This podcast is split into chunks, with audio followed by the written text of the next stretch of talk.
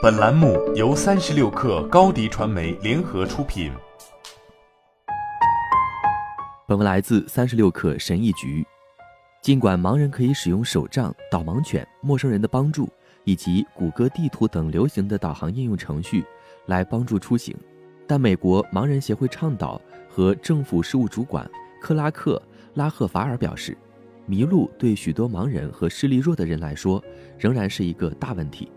仅仅从一个应用程序上听到在前方五百米处右转这样的提示，往往不足以保证独立性和安全性。他说。我们习惯走熟悉的路线，因为我们知道这条路很好走。我们也知道熟悉的地标。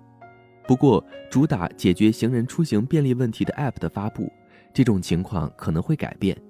由于地图绘制技术和智能手机摄像头的改进，一些无人机出现了室内导航、周围环境的详细描述和更多障碍物警告等功能。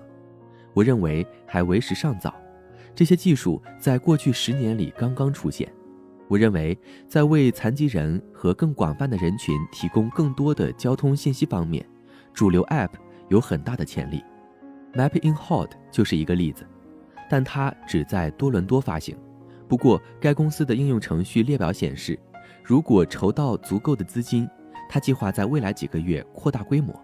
它的设计目的是帮助盲人，但也可能具有主流吸引力。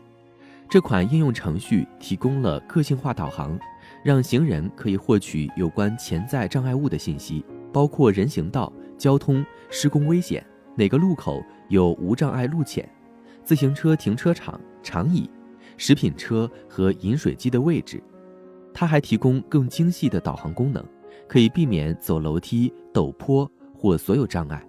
这些工具对残疾人有帮助，但对那些提着行李箱或推着婴儿车的人也有好处。但是。为了让这个应用程序融入到日常通勤中，世界各地的城市、城镇和机构还需要在沿途安装二维码的标识，这是一个艰巨的任务。这些应用程序显示出巨大的前景，但也需要谨慎。罗兰·艾伦是路易斯安那盲人中心的一名拐杖旅行教练，他下载了一些应用程序，但不认为这些 App 会完全取代他的拐杖。他对完全依赖手机技术持谨慎态度，因为手机技术价格昂贵，可能会出现故障。如果电池没电，可能会让人寸步难行。他说：“我个人的信念是，只有当你不能独立完成时，在使用这项技术。”不过他表示，只要应用程序价格合理，而且能提供一些他用手杖或导盲犬无法做到的事情，他也会全力支持开发这些新技术。他还补充说，他们必须与盲人使用的其他工具兼容。克雷格·斯蒂尔森是美国盲人印刷厂全球创新负责人。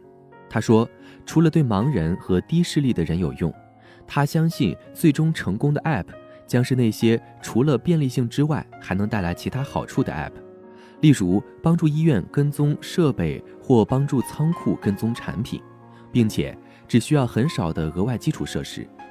斯蒂尔森说。随着技术在识别或引导人们通过障碍和路径方面变得越来越好，这些类型的应用程序最终可能让位于某种自动行人导航工具。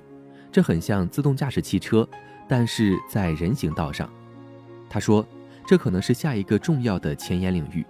也许它没有测绘出准确的空间，但也许它可以帮助盲人实时导航。他补充说，另一个重要的前沿领域。是室内导航技术。